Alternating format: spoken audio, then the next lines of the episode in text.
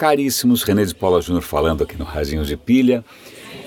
Eu tenho que dar assim crédito para um bom e velho amigo, José Luiz, que ele falava sempre o seguinte: para o pior não há limites. E olha que ele não tinha conhecido o Trump ainda, porque realmente a cada dia o cara parece se superar né, no caminho da distopia e do apocalipse em câmera lenta. É, eu não sei se o tópico neutralidade da rede é familiar para vocês, mas eu vou tentar ser sucinto. A questão é a seguinte: uma das coisas que sobraram de legais na internet é que a internet, em princípio, ela é cega. É cega em que sentido? Se você acessar o meu site, ou você acessar a CNN, ou você acessar seja lá quem for, se você estiver ouvindo o podcast do Radinho no meu site ou estiver assistindo o YouTube, na verdade, para a internet, né, é, bit é bit, byte é byte, pacote é pacote, todo mundo pega a mesma estrada, todos os caminhos são os mesmos. É o, o, ninguém ali tem preferência de nada. Ah, não, esse cara é mais importante, esse cara. Não, é, é, é neutro. Isso sempre foi um dos bastiões, um dos pilares da internet, e eu vou explicar por quê.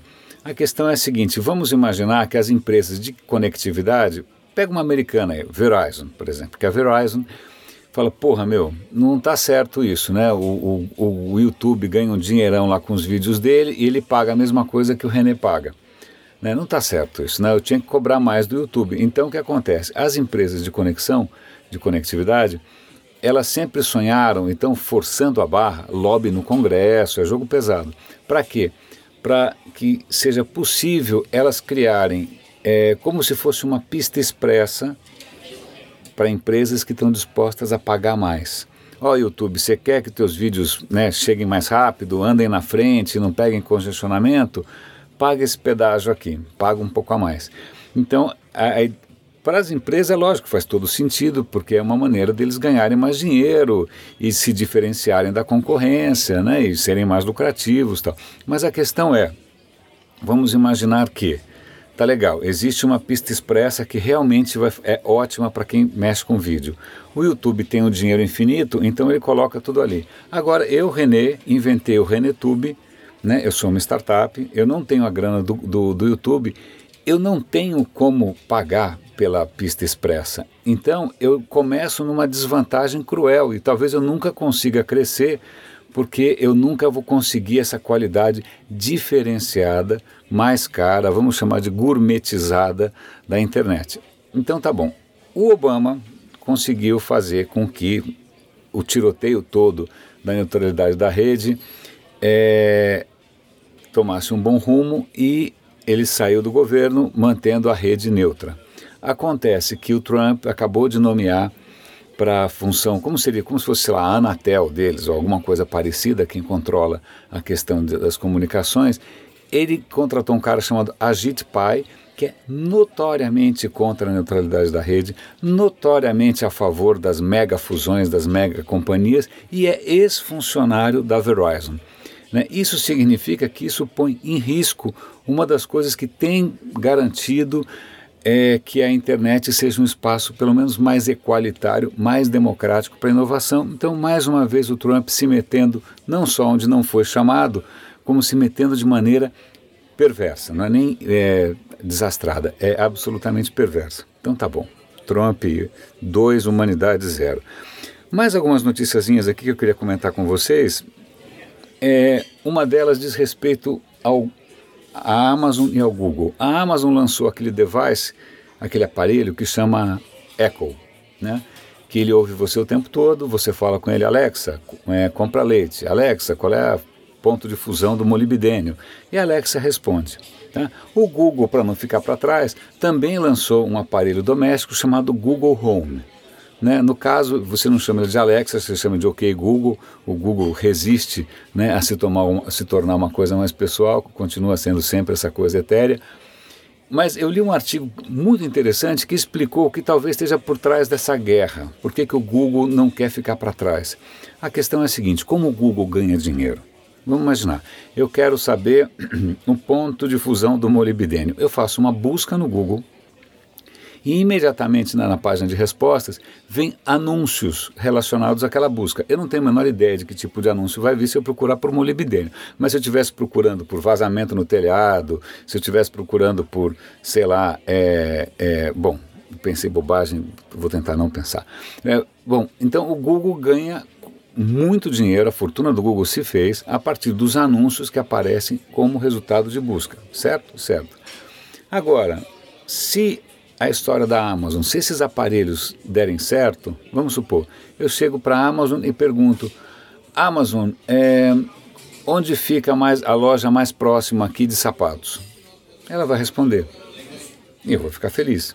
Mas acontece que na resposta da Amazon, não tem espaço para anúncios. É, é, em princípio, é, o modelo de negócios do Google, nesse, nesse, nesse tipo de interação em que você pergunta, o bicho responde, como é que o Google vai ganhar dinheiro? Aonde que ele vai pôr o anúncio? É, sei lá, você pergunta para o Google Home, Google Home, né, qual é o melhor roteador?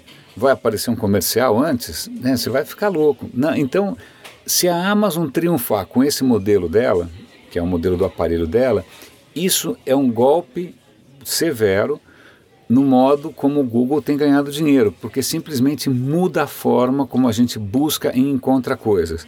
E como é que a Amazon vai ganhar dinheiro com isso?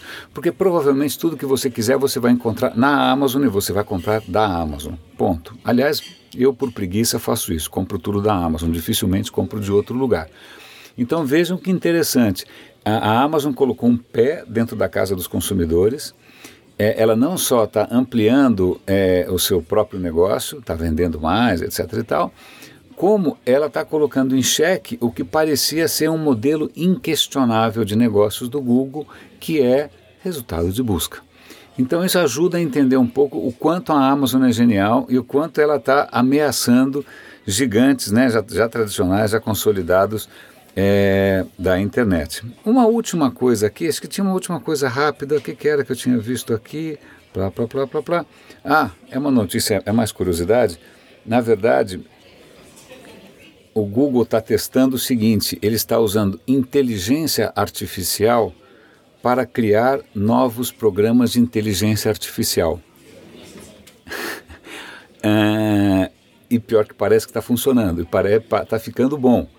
Então, aquilo que programadores ficariam lá se descabelando para conseguir fazer, o Google constrói uma inteligência artificial que é capaz de construir melhores inteligências artificiais. Eu não sei se fica claro, mas isso quer dizer que a coisa se retroalimenta. Se a coisa se retroalimenta, isso é exponencial. E é lógico que a primeira coisa que eu penso é Skynet, daquele filme lá do Terminator de Volta para o Futuro, né? quando essas coisas realmente ganham uma autonomia e, e um poder e uma consciência que não estavam muito no script. Então é um pouco assustador, isso é, de uma certa maneira, isso é comentário meu, vai contra aquela lenda, aquele mito que muitos gurus defendem, ah, todos nós temos que aprender a programar, né? porque no futuro só vai ter alguma chance quem souber programar alguma coisa algo me diz que não. Então, portanto, eu não sei exatamente que, o que, que você tem que aprender para sobreviver no futuro. Talvez seja fazer fogo com, com madeirinha, talvez, não sei, né, caçar animais silvestres, né? Eu não sei o que, que a gente precisa aprender para sobreviver no futuro, porque com Trump no poder, tudo é possível.